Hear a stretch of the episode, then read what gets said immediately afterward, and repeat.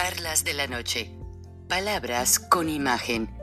El análisis de los acontecimientos que influyen en nuestra vida con el periodista Francisco Durán Rosillo.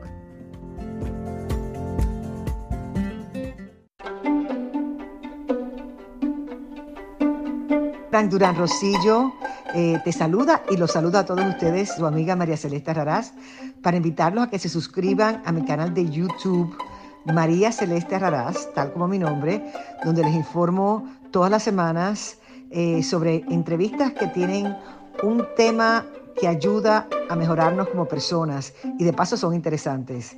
Las pueden encontrar en mi canal de YouTube, así que los espero. Y se suscriben gratis. El presidente Biden en cierta manera rompió su tradición de muchos presidentes que por lo regular acompañan a las tropas que están estacionadas en otros países durante la cena del Día de Acción de Gracias. Y esta situación es por varias razones. Ha tenido que enfrentar la posible huelga de los sindicatos ferrocarrileros en los Estados Unidos, que es un sindicato sumamente fuerte, ya el conjunto de asociaciones moviliza el 65 al 75% de los mercados de todos los productos y en vísperas de la Navidad sería caótico.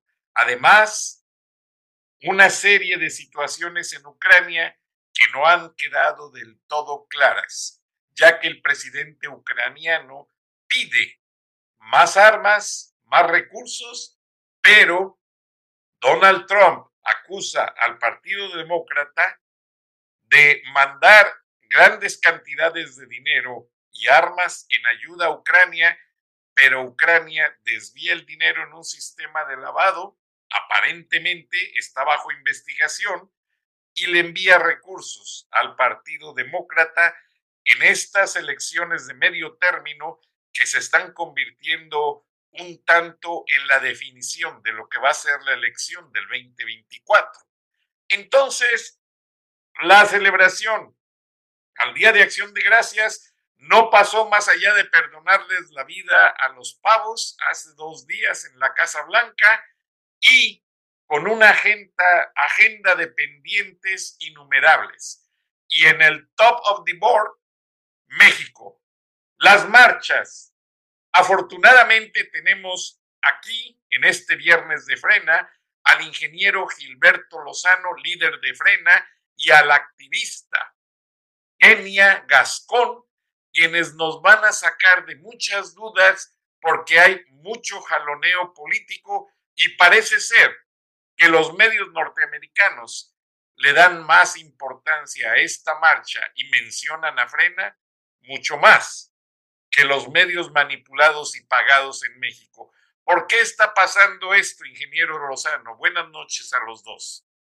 Saludos, un gusto enorme estar aquí con Kenny y contigo, Frank, en este viernes de frena. Un saludo a toda la audiencia, los paisanos. Y, bueno, es, es un sistema realmente contra el que estamos luchando. Digamos que aquella leyenda de David y Goliat, o ese pasaje bíblico, se repite hoy en esta lucha de frena, porque aún la gente que pudiese presentarse como opositora, como críticos del gobierno en la prensa y en los medios, han tratado de hacer invisible esta decisión de frena de ir adelante con lo que se planeó hace más de 40 días. Eh, simplemente recordarle a la audiencia que nosotros el 4 de octubre sometimos democráticamente la, la, fecha en la que nos queríamos reunir para pedir la renuncia de López. El 6 de octubre se hizo pública. El 18 de octubre el gobierno de la Ciudad de México nos autorizó, así claro, ¿eh? un recorrido del Ángel de la Independencia al Zócalo, eh, con una claridad diáfana de que su nombre de esa marcha se llamaba Gran Marcha de la Liberación, y ahí están los documentos hasta con dos firmas de funcionarios de la Ciudad de México. Eh, ocurre el, el, evento de defensa del INE eh, y mucha gente pues menciona que, esto genera un revanchismo en López de querer mostrar el músculo y la popularidad que tiene. Eh, pero yo, yo no lo asocio con eso. Y la verdad sea dicha, él tenía su evento claramente mencionado, publicado, organizado para el primero de diciembre. ¿Por qué? Porque es la fecha conmemorativa de su cuarto aniversario, fecha simbólica de toma de posesión, fecha simbólica del cambio paradigmático que López le ofrecía a los mexicanos. Entonces, el haber adelantado cuatro días no tiene más que una razón de ser y la encontramos en las prácticas castrochavistas de Hugo Chávez, de Evo Morales, hasta del propio Daniel Ortega. Empalmar con cualquier marcha que pueda pedir su destitución o que sea claramente una marcha para exigir su renuncia, y hizo exactamente lo mismo. Adelantó cuatro días el evento y pone la marcha dos horas antes en el mismo recorrido, el mismo punto de reunión y el mismo punto de destino. Digo, más, más coincidencias no puede haber. Lo que sí, eh, Franca, es que ahorita ya es, es una conciencia colectiva total de que es una marcha de acarreados. Es muy triste lo que está pasando en México porque la hipocresía y cinismo de López para hablar de que él no quiere acarreados en su marcha, pues es parte de su patrón de conducta mitómano, de su patrón de conducta narcisista, de su patrón de conducta pues, patológica, en el que él es capaz de decir una mentira en frente de todos con una tranquilidad diáfana, cuando él hacia adentro sabe que toda su maquinaria está precisamente moviendo y forzando las cosas. Yo tengo documentos en el gobierno de la Ciudad de México que nos los han hecho llegar la gente, porque la gente no le gusta tanto que, la, que le impongan el ir a una marcha, es un día domingo, y les dicen que les van a quitar tres días de sueldo si no van, a otros los están amenazando con que no le renuevan sus contratos, y ya te podrás imaginar todo lo que está en el mundillo político de un acarreo ante los ojos probablemente externos pueda parecer como un gran apoyo a López, porque eso es lo que él intenta, cuando hacia adentro de México no hay absolutamente nadie que tenga una sola duda de que es una marcha de acarreados, de empujados. E, es, es, es más empujados que acarreados, porque, porque no saben la cantidad de amenazas que tiene la gente. Y bueno, pues sí, hay, hay, hay ya montones de videos, eh, de audios que se han hecho virales de cómo le están pagando a la gente por ir, de cómo los camiones aparecieron así en grandes cantidades en todos lados. Y, y bueno, realmente es, es la cereza del pastel de un hombre que pues verdaderamente imita o está clonado de esos líderes populistas, dictadores, que se hacen un auto-homenaje pero que finalmente en, la, en el ser interno de los mexicanos, pues todo mundo sabemos que todas las personas que van ahí, y, tiene riesgo, porque algunos a lo mejor van hasta enojarse de estar en esa marcha y va a tenerlos muy cerca. Entonces, eh, Frank, es, es, muy claro que, López está queriendo contrarrestar cualquier voz que pida que se vaya. Eh, no es la voz de defensa del INE, esa la puede aplaudir, es más, juega con ella, juega con ella. Diría que, está en los dimes y diretes, en esa marcha, en la que pues, mientras se hable del INE no hay problema. Por cierto, acaba de pasar en las comisiones de justicia, gobernación y puestos constitucionales la iniciativa de reforma electoral tal cual. No le movieron nada. Oye, que salió un millón de gente, no le movieron nada. Viene la discusión en el Pleno, y bueno, finalmente sabemos que con leyes secundarias va a torcer para terminar de comerse al INE, porque el INE ya está casi tomado.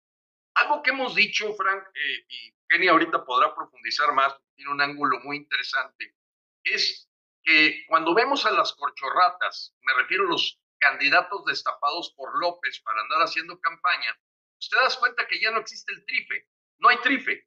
Por cierto, ahorita tengo un pequeño avance de lo que nos respondió el día de hoy en la mañana el Trife respecto a que López está pisoteando la ley a la hora que hace un evento proselitista claramente de su partido. Eso no tiene nada que ver con sus atribuciones de gobierno. Y, nos responde el Trife que ya le fue enviado un requerimiento al presidente López de parte de la gente de Frena de que está generando un evento proselitista que se le exhorta a que dé respuesta y fundamento y ves claramente un trife débil, pusilánime, tibio. Eh, por ahí al rato les mando la respuesta que dieron oficial el trife a frena, a, una de las quejas que metimos, porque metimos dos amparos, quejas, todo lo jurídico que se pudiera hacer se hizo. Y hoy en la mañana el trife no respondió. Con esto lo que quiero es confirmar que el trife está tomado. O sea, el trife en lugar de que decidiera en la sala superior de, mandar una, un asunto de multa, sanción o detener el evento, no, dice que le mandaron una carta a López Obrador, al presidente, para que les fundamente por qué decidió hacer esta marcha este día y con un evento claramente proselitista. El trife está tomado y el INE, bueno, pues ya, ya está muy ahorcado económicamente, viene el cambio de consejeros. Entonces, e, e, en ese señuelo ah, encarnada ha caído mucho mexicano y nosotros lo, lo que traemos es la necesidad de, de volverlos a enrutar, a enrutar para decir, es cáncer, no es un dolor de muelas, es cáncer. Hay que ir por el cáncer y tenemos que estar presentes. Con esto termino diciendo, Frank, que nosotros seguimos firmes, claro, con conciencia, no fue una cosa así arrebatada ni temeraria.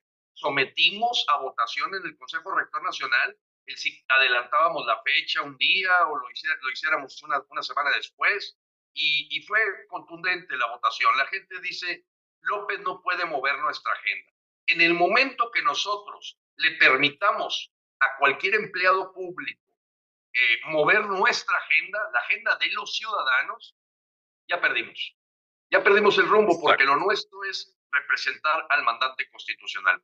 Así que sigue todo pie, eh, viento en popa con las prevenciones naturales, lógicas y inclusive más, más robustecidas para el 27 de noviembre a las 11 de la mañana en el eje de la independencia. Esa es una marcha para exigir la renuncia de López. Así de claro, no hay otro propósito, pedir la renuncia de López. La verdadera marcha ciudadana, ingeniero Lozano, la cual no se negoció y no existe ningún trasfondo político más que el interés de llevar a México y los mexicanos a la democracia, la justicia y sacarlo de esta corrupta 4T que nos aniquila.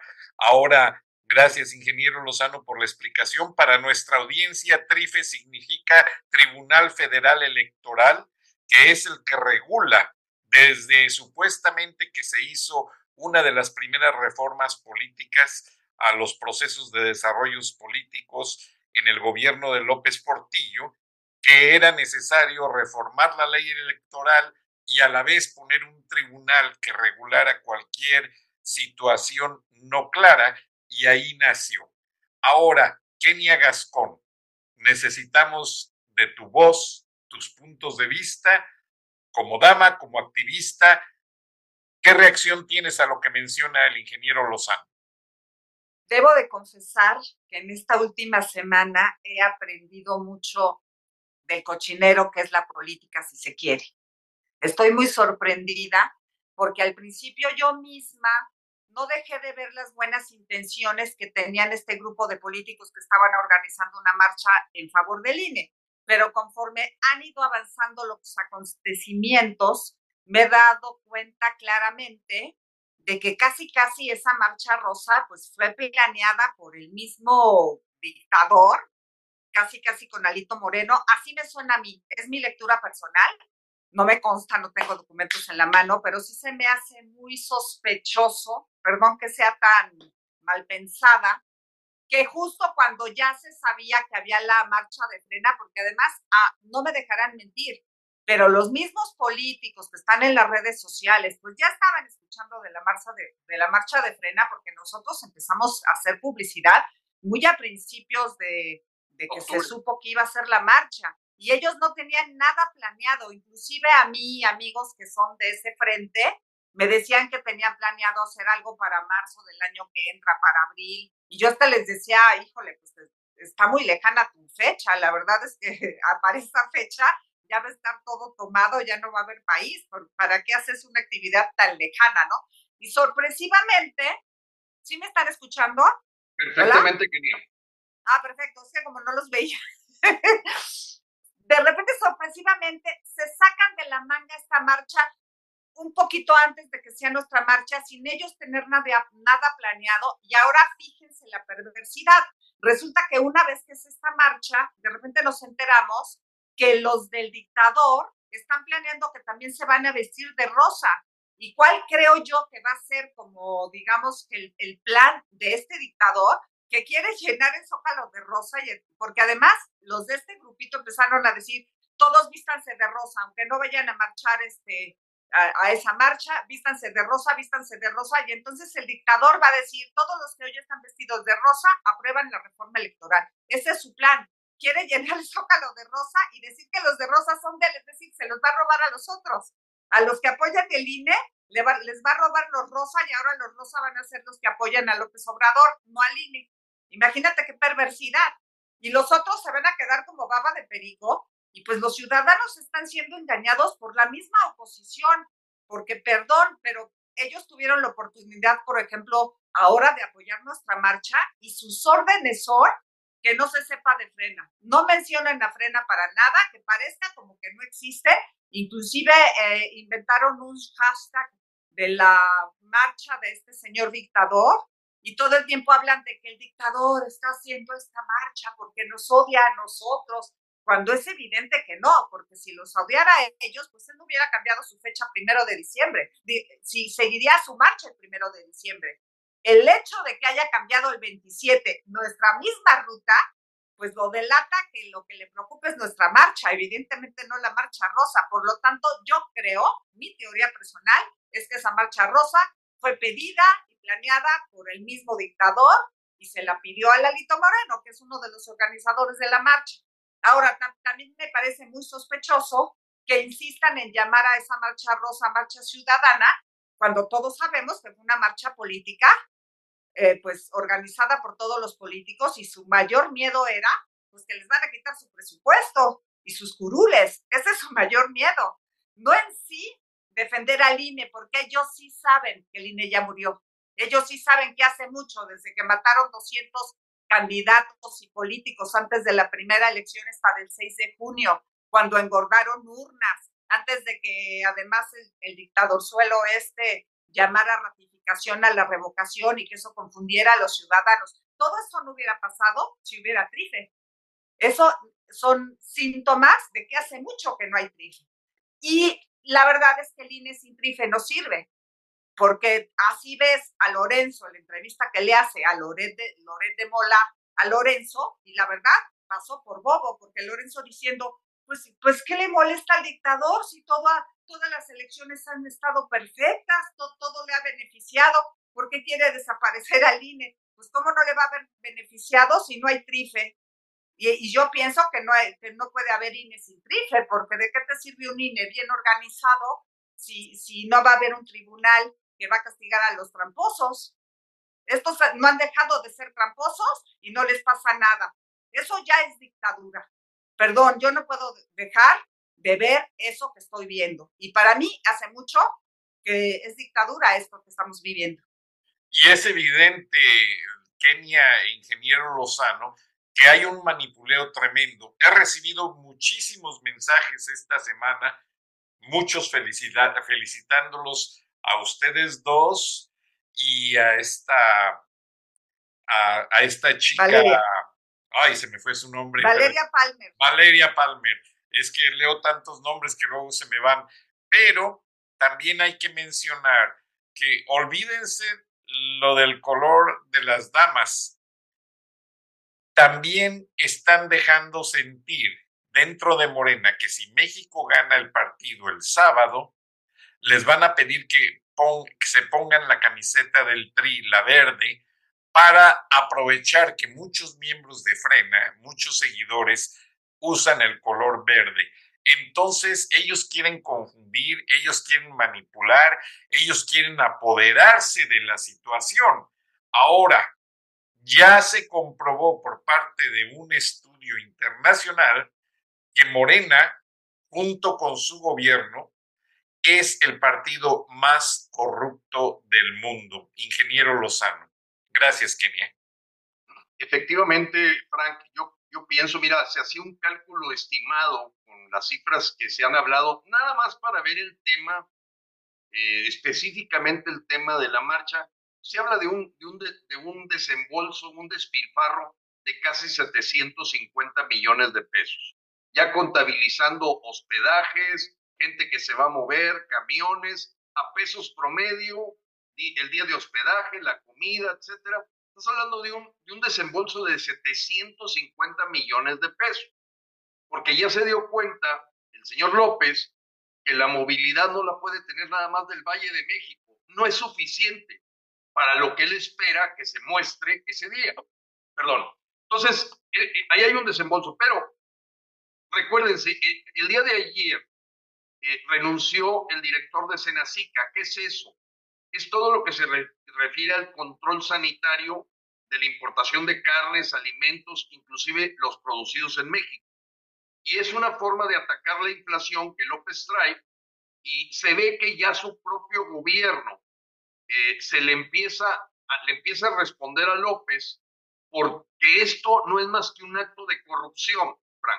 Es un acto de corrupción. Lo acabamos de ver también en Segalmex, Seguridad Alimentaria Mexicana, lo que antes era Conasupo, que ya trae ahorita un nivel de corrupción de casi el triple de la estafa maestra. El triple, entiendas eso. Es una, son, son números mayores. Y cada día se van, eh, en la cuenta pública del año 2020 salió con 50 mil millones de pesos de irregularidades. 50 mil millones de pesos. Son cifras estratosféricas comparadas con las corrupciones de gobiernos anteriores. Entonces, sin lugar a dudas, cuando uno observa los sobrecostos, sobreprecios, lo que está pasando con las obras faraónicas de López, pues no es más que una forma de sacar dinero, de, de sacar dinero, llámese para sus campañas acá por debajo del agua, llámese para crear patrimonios de bolsillos llenos de muchísima gente que se está viendo beneficiada pues con este verdaderamente gobierno corrupto. Pero más allá de cosas que hemos vivido de corrupción en los gobiernos, apreciado Frank, el tema es que hoy estamos enfrentando una militarización en la que sin ir tan lejos, nada más en esta semana, tres amigos me pasaron información de que la aduana de aquí de, de, Laredo y de Reynosa, los aduanales te piden 300 dólares. Y si no, te van a inventar un problema. Son militares, ¿eh? Son militares.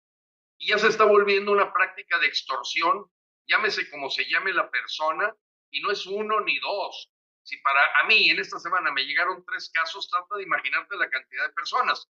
Mucha gente sabe que mucha gente de Monterrey eh, pues va al otro lado, al otro lado me refiero a, a en Texas, eh, va a la Isla del Padre, a Broadville, va a, Laredo, Texas, pues porque ahí adquieren a lo mejor algunos productos que aquí no los encuentran, o simplemente porque ya están acostumbrados a, a, como decimos, a ese paseo. Pero además de que el paseo ha sido riesgoso, Hoy a todos los están extorsionando 100, 200, 300 dólares. ¿En función de qué? El tipo de automóvil que tengas. ¿Quién te pide el dinero?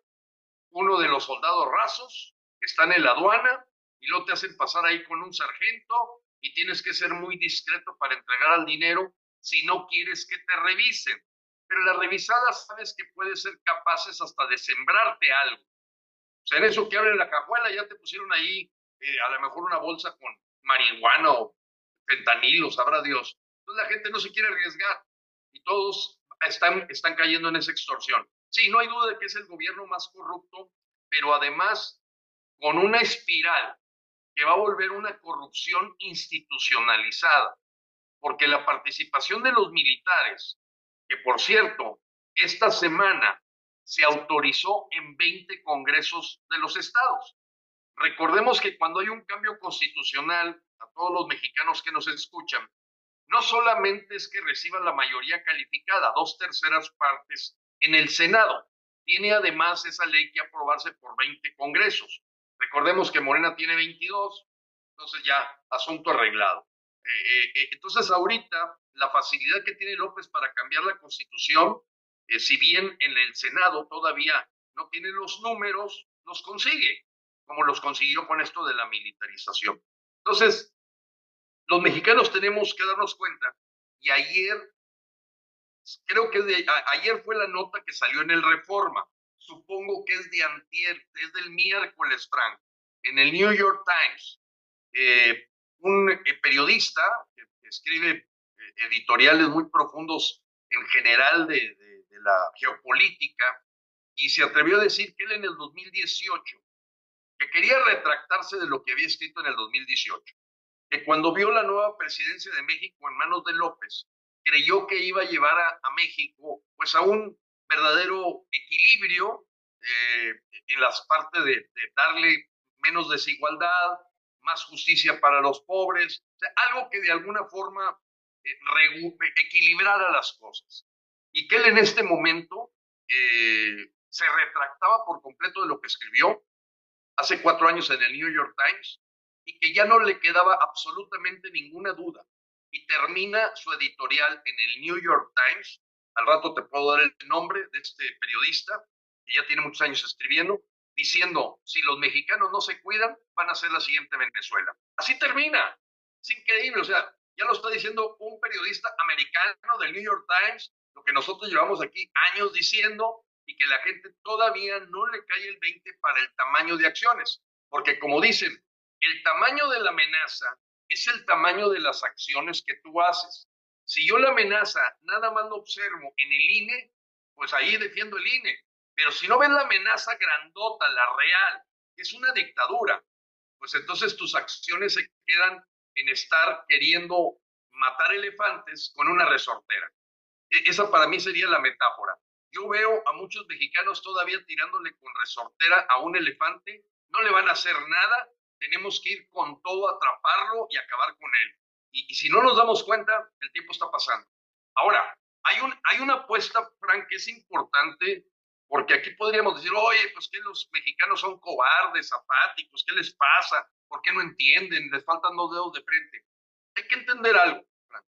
Este, aquí estamos apostándole a aprender en cabeza ajena, ¿eh? O sea, la apuesta es de una conciencia y madurez cívica muy fuerte porque los jóvenes y mucha gente eh, no saben lo que significa la dictadura. Y yo he platicado una anécdota que de aquella mujer Alejandra Barrales, que había sido una de las que manejó un, en Bolivia, específicamente en Santa Cruz, un discurso tremendo respecto a Evo Morales y que después vino la renuncia de Evo Morales. La trajimos a México, eh, la trajimos a México y me acuerdo que cuando la fui a recibir en el aeropuerto de la Ciudad de México a esta abogada, Alejandra Barrales, eh, empezó, eh, me pidió una serie de cosas que ahorita las voy a dejar para que pueda tener mejor, más, claridad la anécdota. Llegó, tuvimos un evento en la Ciudad de México, y luego nos fuimos a Querétaro, Aguascalientes, y después fue a siete, ocho ciudades, después ya regresó, la, trajimos aquí a Monterrey, yo la, la acompañé en los primeros tres ocasiones para que platicara la experiencia de Bolivia. Entonces, cuando nos volvemos a ver, me dice Gilberto, es que hay un problema aquí. El problema es que aquí los jóvenes no están presentes. Veo, veo gente de edades de 35, 40, 45 y hasta para arriba. Dijo, no veo jóvenes y los jóvenes somos los que sacamos adelante en Santa Cruz, en La Paz, a Evo Morales. Todavía no regresaba el partido aliado de Evo Morales. Y entonces le dije, mira, Alejandra, acepto tu, acepto tu retroalimentación, le escucho con mucha humildad. Es cierto, tenemos una vulnerabilidad, no le estamos llegando a los jóvenes. Pero yo te quiero recordar algo, Alejandra. ¿Qué fue lo primero que me pediste cuando tú pisaste el aeropuerto de la Ciudad de México? No, pues no me acuerdo, Gilberto. A ver, acuérdate. Me pediste que te llevara a cenar a dónde? A un McDonald's. Porque tenía 14 años que no probaba una hamburguesa de McDonald's. ¿Y qué más me pediste, Alejandra? Que si me podías comprar unos chetos, estas frituras ahí color amarillo. Le dije, mira, cuando los jóvenes de México vivan eso, este, estoy seguro que van a ser los primeros que lleven la punta de lanza en estas marchas. Aquí la apuesta es muy, muy audaz. Estamos esperando que los, los mexicanos despierten. Sí. Entonces, ese era el comentario, Frank, y a, a la audiencia de que ojalá no tengamos que sufrir el terror de una dictadura para que la gente sepa que con resorteras no vamos a acabar con López. Gracias, ingeniero. Y hay una cosa bien clara que yo sé que vas a mencionar más adelante. Gabriel Boric, un presidente que fue llevado por los jóvenes a Chile, tuvo que ir a México a oxigenarse porque ahora son los jóvenes quienes ya no lo quieren. Así es. Chile, de tornarse, ya ven que en Chile también estuvieron afectando iglesias y este, altares, etcétera. Chile ahora, que es uno de los grandes exportadores de frutas y componentes de ciertas maquinarias a los Estados Unidos, sufre de una decisión en la que podría perder todos esos ingresos que le dan estabilidad económica al país sudamericano si no rectifica su línea política. Y me llamó la atención, Gabriel Boric y su esposa se están reuniendo en los círculos de poder en México y Boric lleva una retórica, una narrativa de respeto a la democracia en ningún momento ha compaginado alianzas ni con López, ni con el morenista eh, fulano, perengano. Boric va como un enviado aliado de los Estados Unidos. Chile está cambiando su dirección, su rumbo, porque sabe que de perder el apoyo de Estados Unidos, Chile quedaría, quedaría condenado al abandono y también a una gran amenaza que tiene de parte de sus vecinos, Perú, que le disputa un territorio al norte que yo visité, un territorio mireno, minero, que es muy rico, y además, eh, sáquenme de la duda, ¿es Bolivia el país que no tiene salida al mar, que no tiene costas? Es. En Sudamérica, ahorita se me fue. Sí, creo que es Bolivia. Creo que es Bolivia, pero no estoy 100% seguro. Entonces, hay un pedacito ahí, pero ahorita lo investigamos. Entonces Bolivia está peleando su salida a una playa y lo quiere hacer de manera militar. Entonces Chile solamente puede defenderse si tiene el apoyo de los Estados Unidos, porque perdería una gran cantidad de territorio de convertirse en una dictadura como le dicen acá, lefties, izquierdistas, y no le dejaría nada. Ahora, de llegar Donald Trump fortalecido o DeSantis a la presidencia de los Estados Unidos, un republicano, el presidente del Salvador, Nayib Bukele, tiene ya una respuesta para los republicanos cumplí con la promesa que Donald Trump me hizo hacer. Acabar con los pandilleros salva malvatruchas en Estados Unidos y en El Salvador. Los tengo controlados. ¿Y qué va a pasar con esto? Donald Trump le dijo a Bukele, tú me acabas con esas pandillas, yo te mando todas las ensambladoras de automóviles que hay en México con muchos problemas el Salvador. Y Bukele ya cumplió. Y en el 24 puede esta promesa hacerse efectiva. Kenia Gascón, ¿qué opinas? Pues la verdad es que si México sigue el rumbo que lleva, por eso es que existe frena, perdón que insista, pero en frena sí tenemos la conciencia de que el comunismo es el peor sistema que existe en el mundo y ya debería de haber sido erradicado y solo un terco se asocia con, con O sea, solo una persona cabeza hueca es capaz de decir, yo quiero ser como ese el peor niño del salón. Yo no admiro al, al, al, inteligente que tiene buenas notas, yo admiro al burro que reprueba todo. Pues hace cuenta que así nuestro dictador. ¿Cómo es posible que decidas aliarte a lo peor que hay en el mundo, a países miserables que se están muriendo de hambre, que no tienen nada. Yo quiero ser como ellos. Inclusive hoy en la mañana comentábamos, ¿no? De cómo está lleno de videos de, gente de Morena, orgullosa, que dice, es que yo sí, acabo, vengo de Venezuela, y ese es el sistema que yo quiero para México, porque qué exitazo, cómo admiro a Hugo Chávez. Dices, pues cómo pueden admirar en primer lugar a un dictador y en segundo lugar a un tipo que ha llevado a la miseria a su país. Eso, la verdad, es una vil y rotunda mentira. El socialismo, el comunismo, eh, el castrochavismo solo ayuda al dictador. Son unos delincuentes que llegaron al poder diciendo que van a ayudar al pueblo y es una vil mentira. Lo que es increíble es que le hayan creído los otros países, le haya creído el pueblo y hayan sido todos engañados. Y lo más grave es que todavía hay un porcentaje de la población que se están dejando manipular una porción por el dictador y otra porción por la oposición que está apoyando al dictador. Entonces está siendo terrible. La verdad es que urge que este señor renuncie ya. Yo todos los días, la verdad, te voy a ser bien honesta, Frank, yo me he pasado estos últimos años en el estrés total, porque cuando eres consciente de, del desastre que se avecina y cada vez que este tipo se endeuda más y cada vez que sigue ahuyentando la inversión y todos los pasos que da para atrás, pues llega un momento en que uno dice, ¿a dónde vamos a ir a parar? La verdad es que sí, sí despierta una gran preocupación y, pues es urgente que este rumbo cambie. O despertamos los mexicanos, como dice Gilberto, y este tipo se va ya, o no va a haber 2024. Yo todos los días les escribo a la oposición, es que no es en el 2024 que ustedes tienen que tener elecciones, es ya. No es que no los queramos apoyar. Lo que pasa es que despierten, ¿por qué le están haciendo la barba a este tipo que todos los días destruye al país más y más y más y más. Es incomprensible.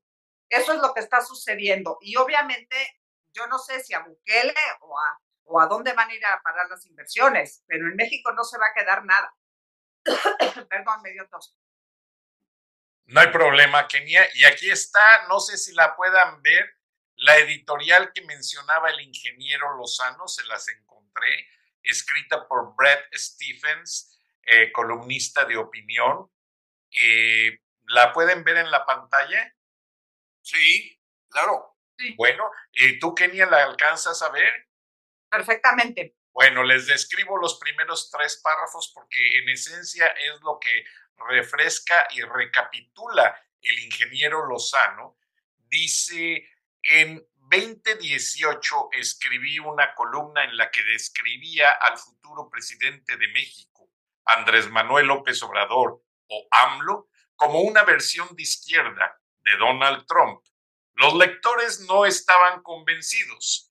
La comparación entre los dos hombres escribió una persona en los comentarios es absurda. Otro dijo que la columna era asombrosamente ignorante. Permítanme retractarme. AMLO no es solo la otra versión de Trump, es peor, porque es un demagogo y un operador burocrático más eficaz. Continúo con el tercer párrafo que les prometí y versa. Eso volvió a quedar claro cuando los mexicanos salieron a las calles el 13 de noviembre en las marchas contra los esfuerzos de AMLO por desmantelar el INE.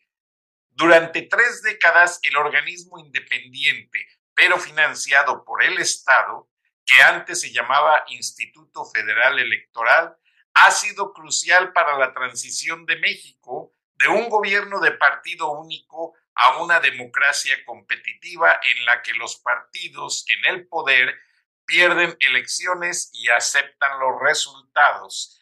Ingeniero Lozano, esto que comentaste tiene mucho sentido y también Kenia Gascón lo dice, el INE ya está muerto, el INE ya desapareció, el INE ya no existe jurídicamente hablando y... Me gustaría que, Frank, si me permitieses, me gustaría que leyeras el último párrafo. Ah, claro.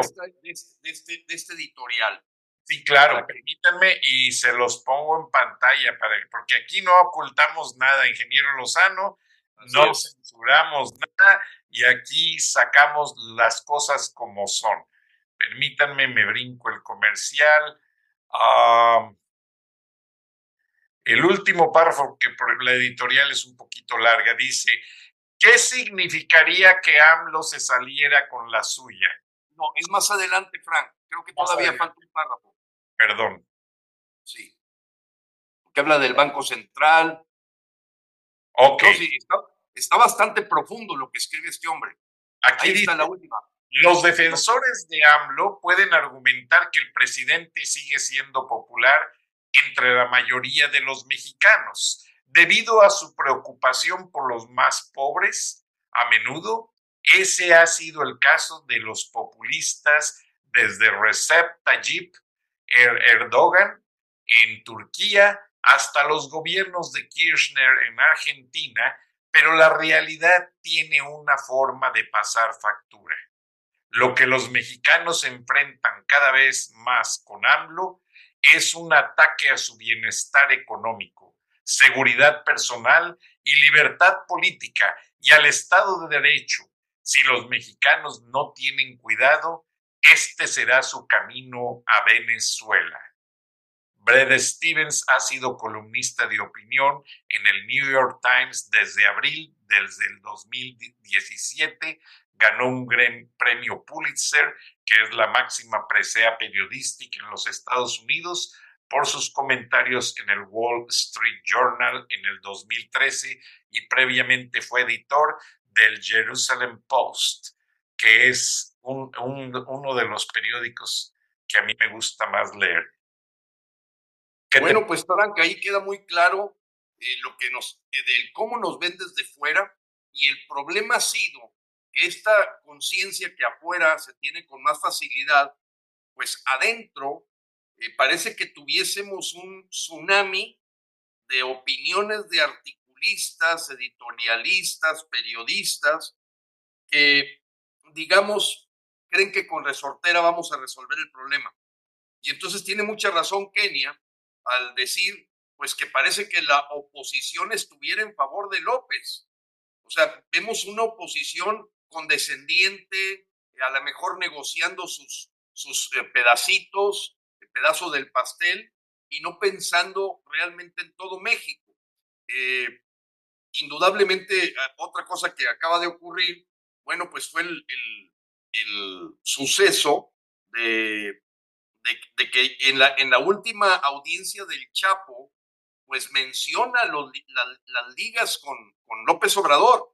Dice que con anteriores sexenios, pero no, no se enfoca tanto en el presidente. Aquí es muy claro, hay completamente un nexo que él ya está poniendo arriba de la mesa en el tema de eh, patrocinio, financiamiento del cartel de Sinaloa hacia las campañas de López Obrador.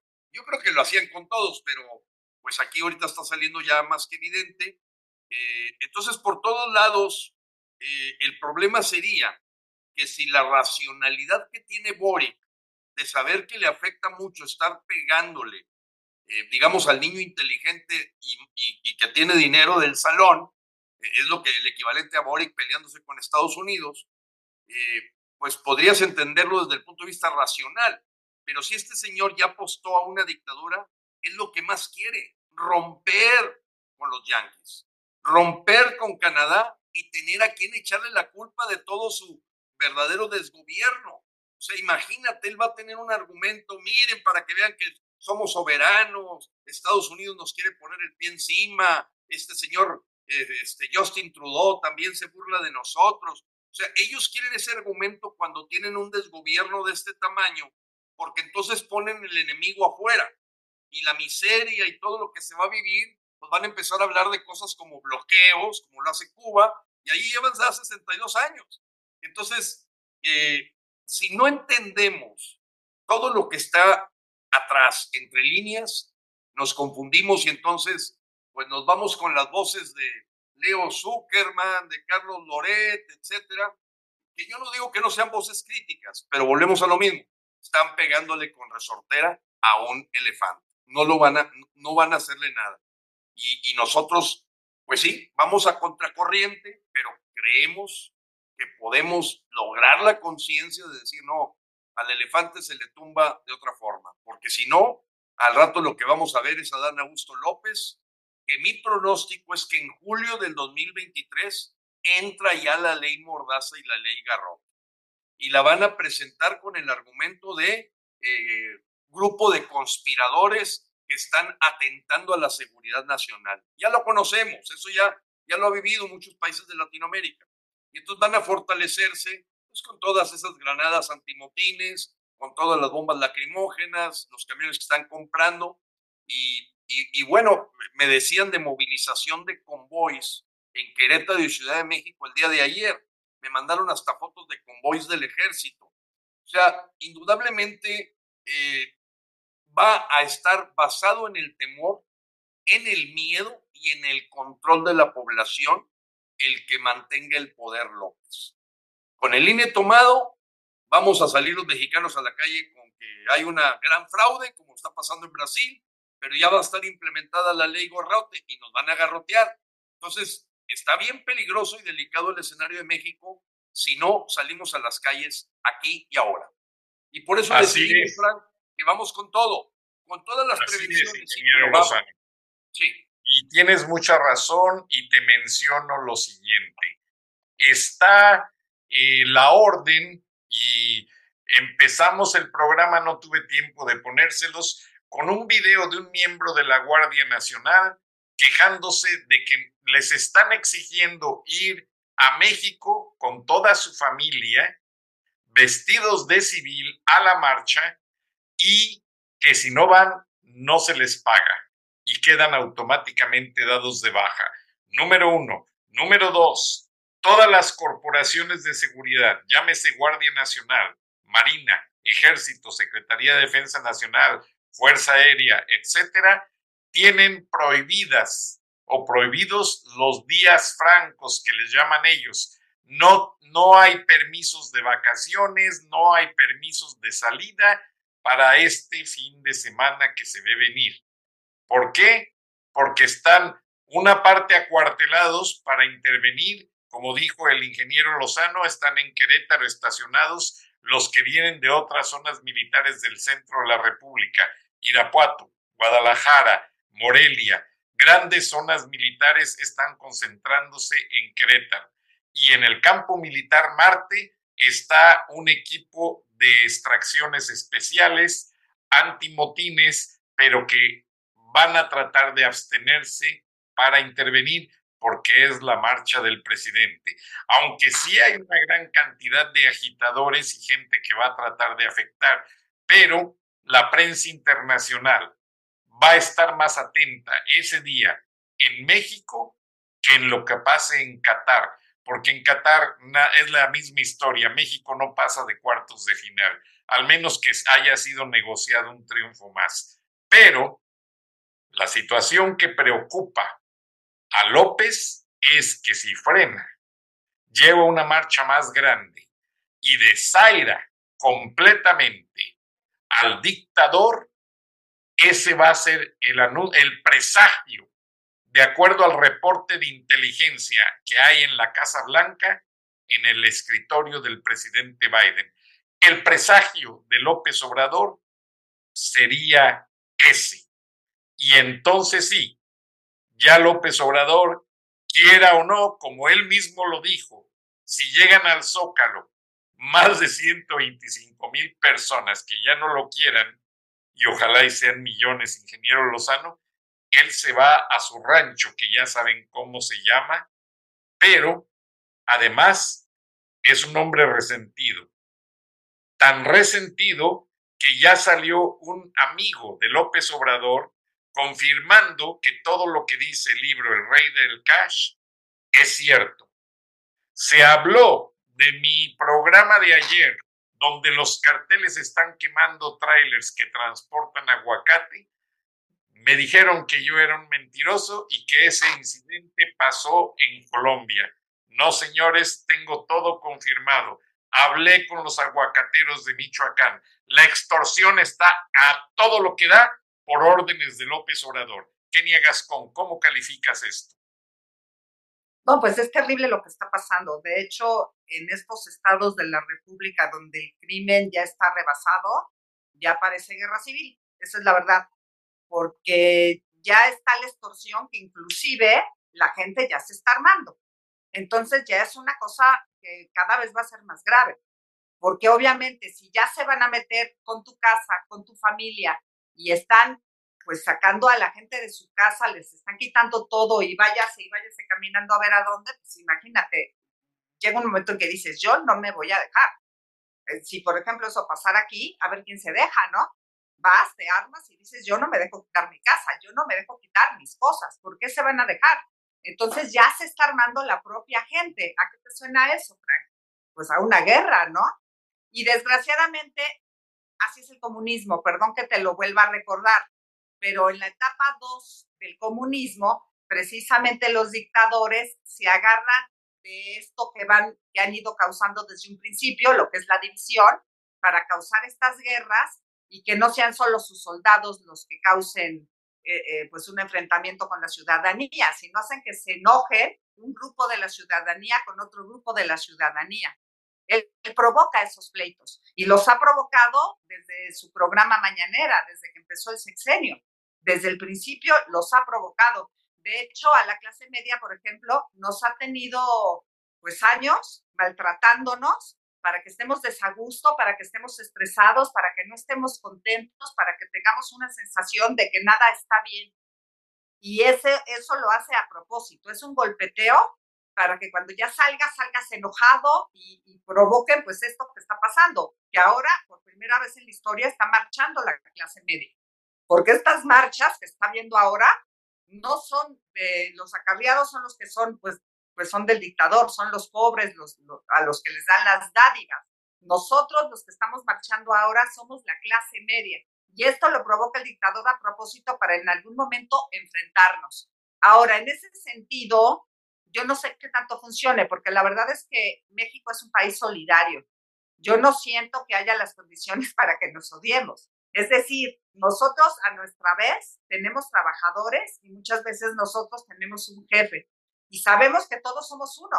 No estamos, no estamos divididos. En México no hay este rollo de que odias al vecino o odias a tu trabajador, al contrario, lo amas, porque sabes que es tu socio de alguna manera. Yo tengo trabajadores y yo los considero mis socios. Yo trabajo con puras mujeres, fíjate, es muy interesante, yo trabajo con puras mujeres madres solteras y, y las ayudo, pero ellas también me ayudan a mí.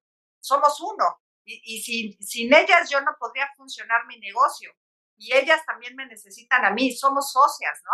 Y así nos vemos y hay amor, no hay odio para nada.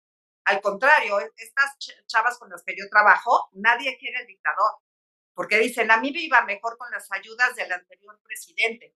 Con este, al contrario, yo tenía tres hijas extraordinarias que estaban becadas por ser buenas estudiantes y ahora solo recibo una beca por madre soltera. Pues no, no, no me conviene me convenían más las tres becas de, de mis hijas inteligentes.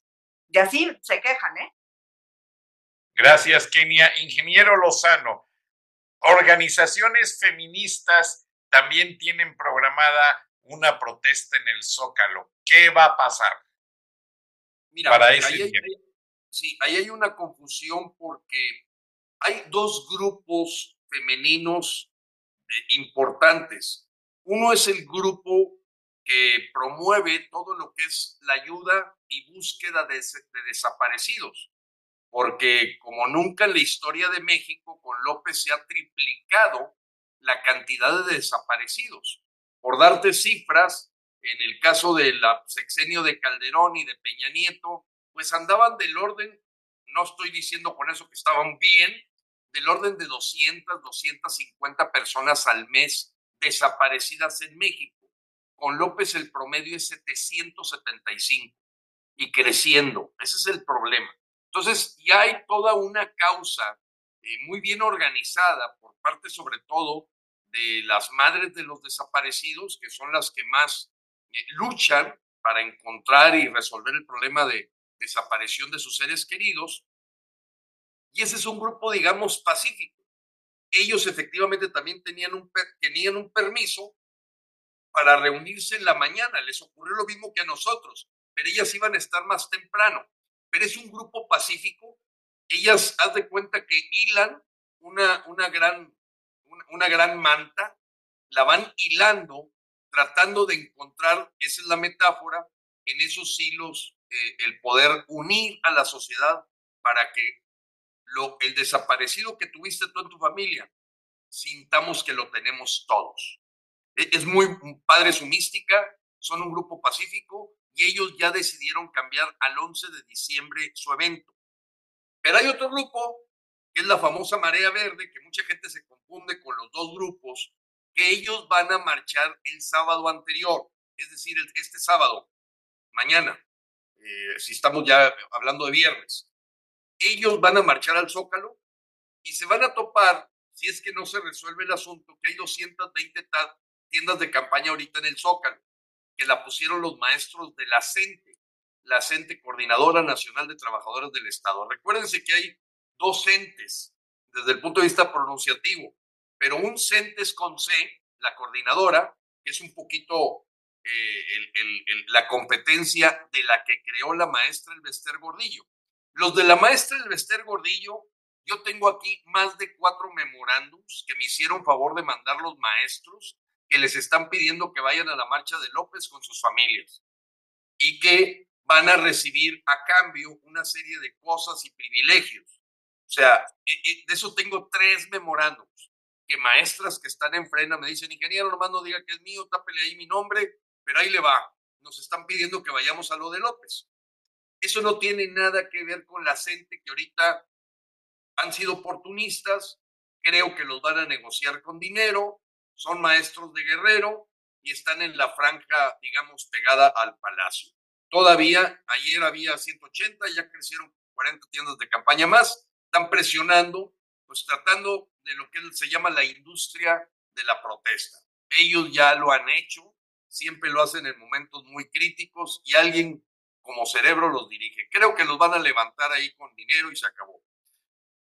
Las llamadas conocidas como feminazis van a ir mañana. Y ellas sí son, eh, digamos, vandálicas. No lo digo yo, son de las que avientan bombas molotov, avientan trapos eh, encendidos y, y se supone que se van a poner el amurallamiento de metal que ponen de dos metros de altura y ese va a estar mañana ahí, porque ellas tienen su evento mañana. No sé a qué fecha responde, no sé si pidan permisos o hagan un protocolo, no lo sé. Lo que sí está muy claro es que ellas desfilan mañana. Entonces, en el Ángel de la Independencia seguramente vamos a estar un poquito cerca, la colita del desfile de acarreados y lo que es frena.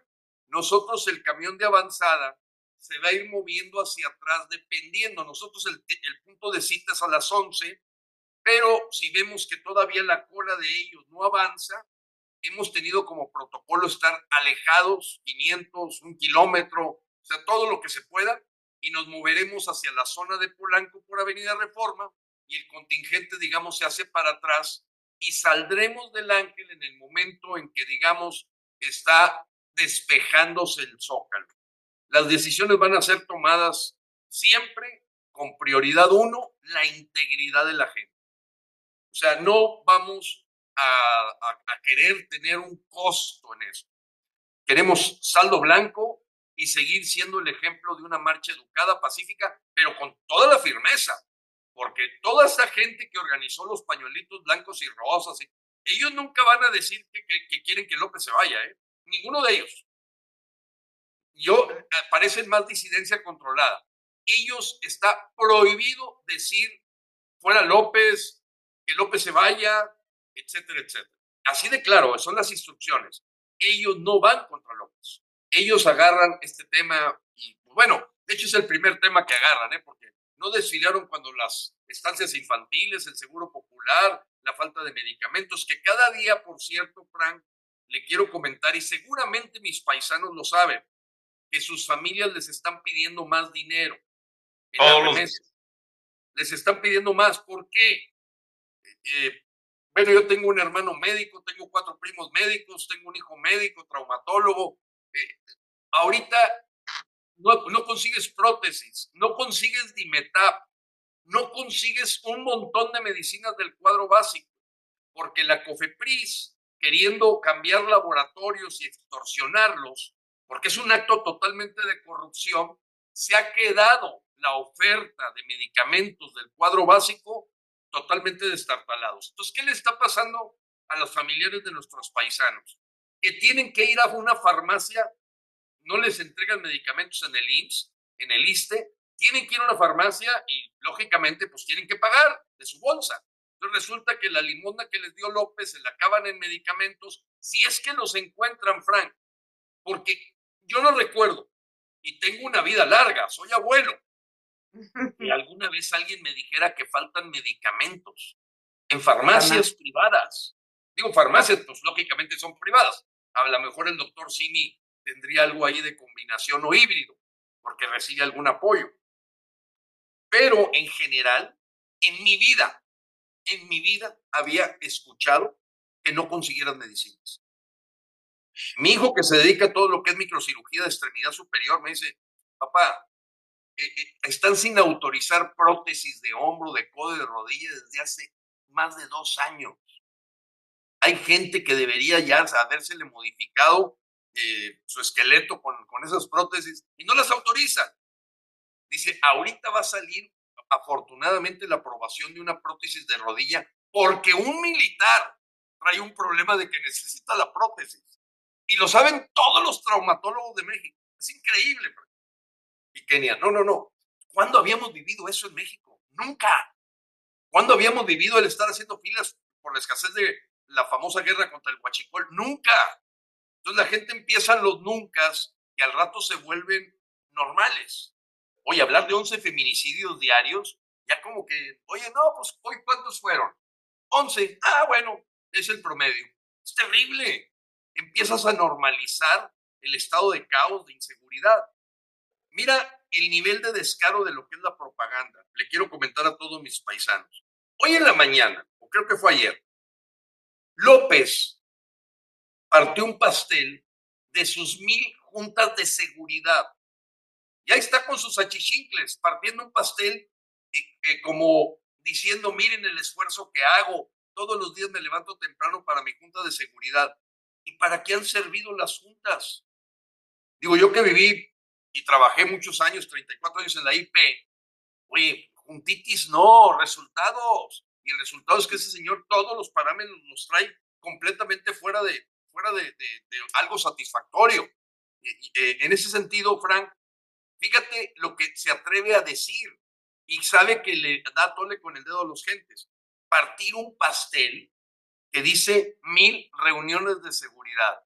Le faltó ponerle también ahí en, el aderezo, ponerle que no han servido para nada. Y mil muertos por cada reunión. Sí, ahora. Muertos por reunión. Este, exacto. Pues, si le calculamos, pues bueno, estás hablando más o menos de 140 muertos por reunión. Eso es lo que han dado las reuniones, porque ya ahorita la cifra, mira, el, mes pasado cerramos con 2.793 asesinatos. Ya casi son 140 mil.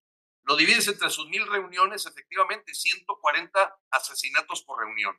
E, es una burla ya, es un mundo bizarro, completamente todo al revés. Y entonces observas a nuestros políticos que por cuidar su, su interés propio no están viendo el tamaño del elefante, que lo traen en la sala y están viendo la cucaracha, están buscando al ratón, traes un elefante en la sala. Y esa es nuestra tarea, Frank. Y este 27 de noviembre eh, hubiese sido verdaderamente, hubiéramos parecido disidencia controlada si decimos, no, pues si va a ser López, que López sea el que lleve, no, no, no. Ojalá que tengamos, porque te puedes dar cuenta, Frank, que efectivamente las notas que han salido sobre la marcha de frena son fuera de México. Exactamente. Ahora, perdón que te interrumpa, ingeniero Lozano, alguien de tu audiencia, porque hay algunos mercados de radio donde estamos en vivo, me dicen y me pasan el mensaje, y esto tú lo mencionaste hace tiempo, ingeniero, en este espacio.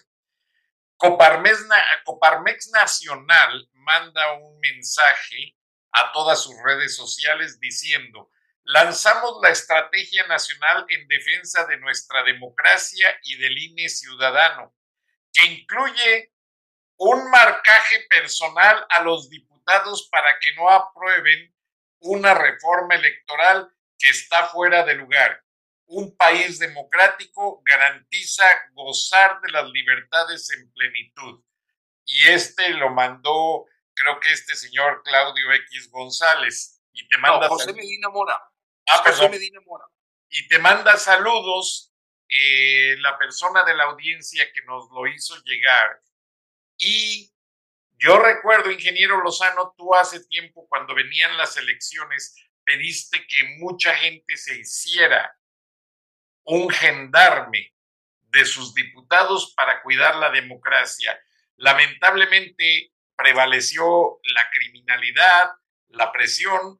Hemos tenido una de las elecciones donde más candidatos y más gente dedicada al panorama electoral han sido asesinados en México y en el mundo.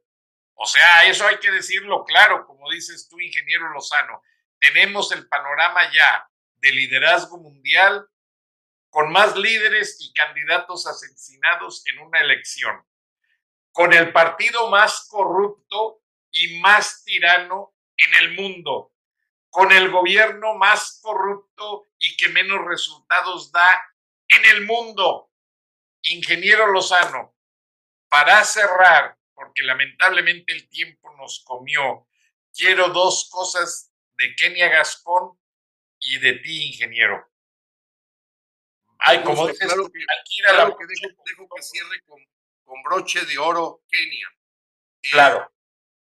Frank. Pues yo eh, la verdad lo que quiero decirle a toda la gente, porque no tienes que ser de frena para venir a esta marcha. Les quiero decir a todos los ciudadanos que hoy, gracias a nosotros, abren los ojos.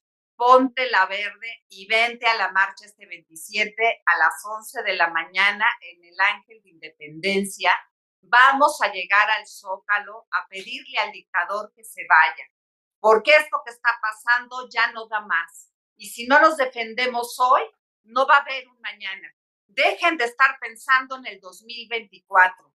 La lucha es hoy. Lo que no hagamos hoy, nos arrepentiremos mañana. Los esperamos en el ángel. Ponte la verde. Somos frena. Gracias, Gastón. Ingeniero Lozano. Bueno, Frank, eh, efectivamente, no, no, no, no esperemos llorar como bebés, lo que no supimos defender como mujeres y hombres. Y es aquí y ahora.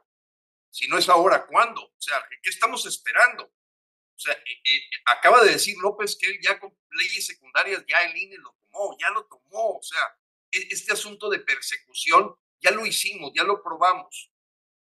Basta ver a Pepe Medina Mora comiendo sus tamalitos con chipilín con, con, López. O sea, ellos ya doblaron las manos. Él es dueño de un negocio que se llama Compo Solutions y tiene como cliente al gobierno. Para él es muy difícil. O sea, se equivocaron en el presidente Coparmex. Por eso Pepe Medina Mora, cuando quitaron estancias, quitaron medicamentos, no ha dicho nada. Ahorita pues se colgó aquí con el tema del INE, pero yo hablé cara a cara con él. José Medina Mora y Casa. ¿Y por qué? porque él es el hermano de Eduardo Medina Mora, al que López hizo renunciar como magistrado de la Suprema Corte de Justicia, ex embajador de México en, Estado, en, Estados Unidos, y Eduardo Medina Mora le congelaron sus cuentas, etcétera, lo pusieron contra la pared, y como dicen, oye, con barbas a remojar. Así es que ya sabemos la historia de Pepe Medina. Y Francisco Robles, el actual presidente del Consejo Coordinador Empresarial, lo escogió López Obrador ¿Y quién me lo dijo? Carlos Salazar Romelí, el último que salió, que también se le reclamó haber comido tamales y comprar boletos para la rifa de un avión. Entonces, mexicanos, tu sentido común te tiene que decir lo que está pasando. Ven militares por todos lados, en aeropuertos, los ves en las aduanas, los ves en migración, los ves ya hasta manejando eh, eh, vías turísticas. Ves que ya están anunciando que la Secretaría de Hacienda puede tomar cualquier fondo de reserva. Ves que ya se acabaron todos los ahorros de, de 156 fideicomisos, ahorros de supuestamente 20 años aproximadamente de en promedio que se crearon. ¿Ves la escasez de, escasez de esto, del otro?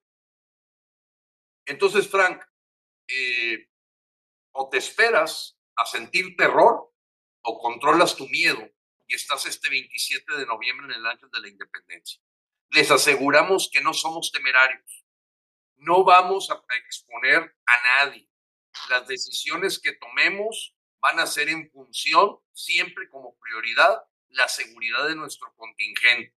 porque valemos más luchando que ahí arañados.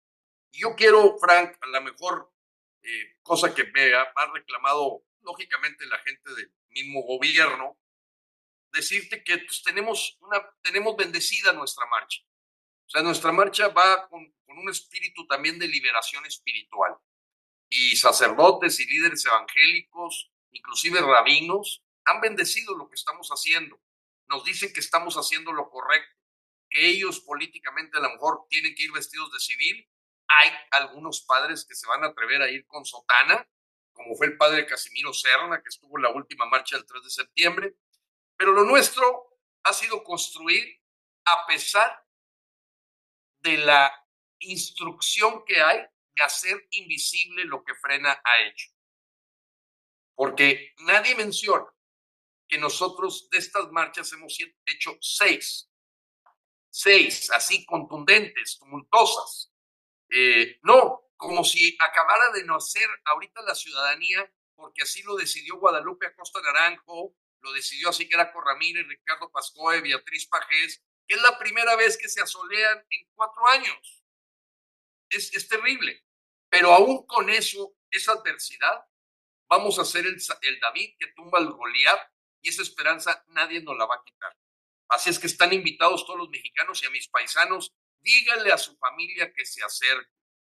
Va a tener la solidaridad, el cariño, la calidez, porque lo que le hagan a uno, nos lo hacen a todos. Y de ahí por eso vamos todos blindados por la presencia grandiosa de muchos miles y miles y miles de mexicanos. Así es que no le tenemos miedo ni vamos a permitir que López nos marque la agenda porque esa es la mística de Frena. Nosotros somos el soberano y el dueño de México.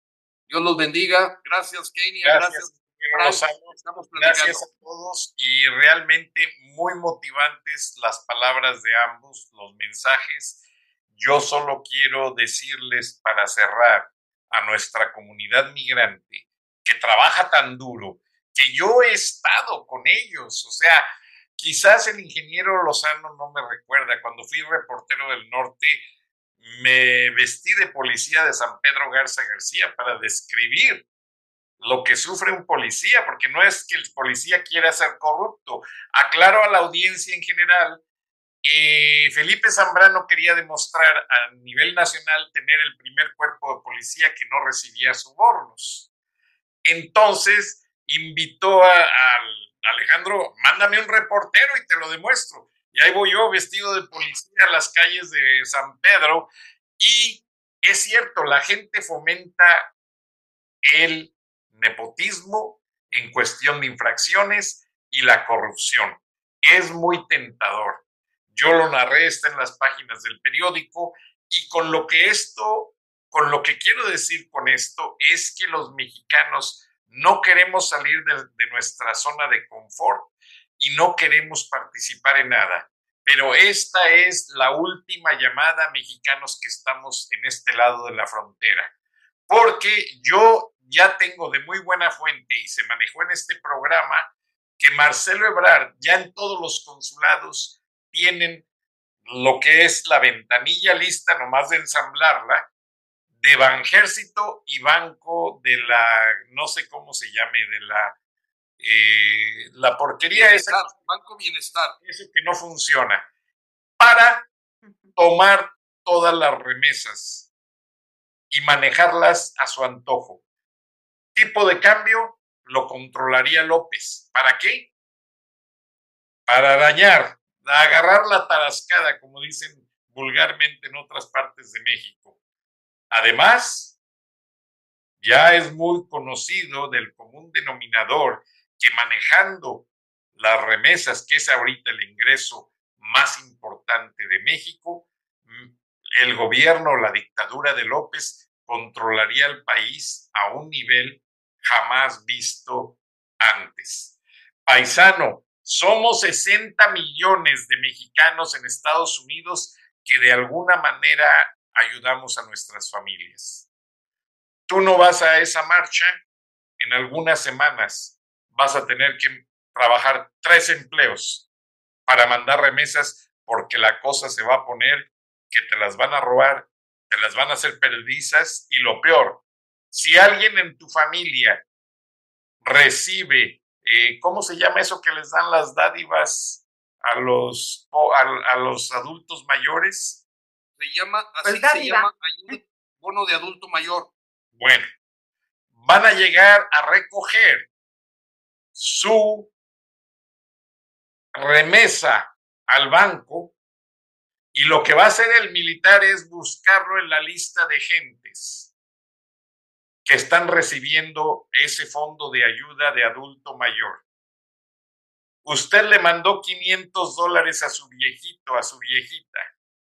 Cuando la reciba, el militar le va a decir, señora, usted tomó la ayuda del gobierno diciendo que no tenía otro ingreso. Usted mintió a la nación. Ese dinero se queda confiscado porque usted ya el gobierno de México le dio dinero suficiente y ese dinero es para el gobierno. Cuidado, paisano. Y discúlpenme, te van a chingar. Buenas noches, buenos días, nos vemos mañana. Hasta luego. Gracias. Dios los bendiga. Frank Durán Rosillo eh, te saluda y los saluda a todos ustedes, su amiga María Celeste Raraz, para invitarlos a que se suscriban a mi canal de YouTube María Celeste Raraz, tal como mi nombre, donde les informo todas las semanas eh, sobre entrevistas que tienen un tema que ayuda a mejorarnos como personas y de paso son interesantes. Las pueden encontrar en mi canal de YouTube, así que los espero. Y se suscriben gratis.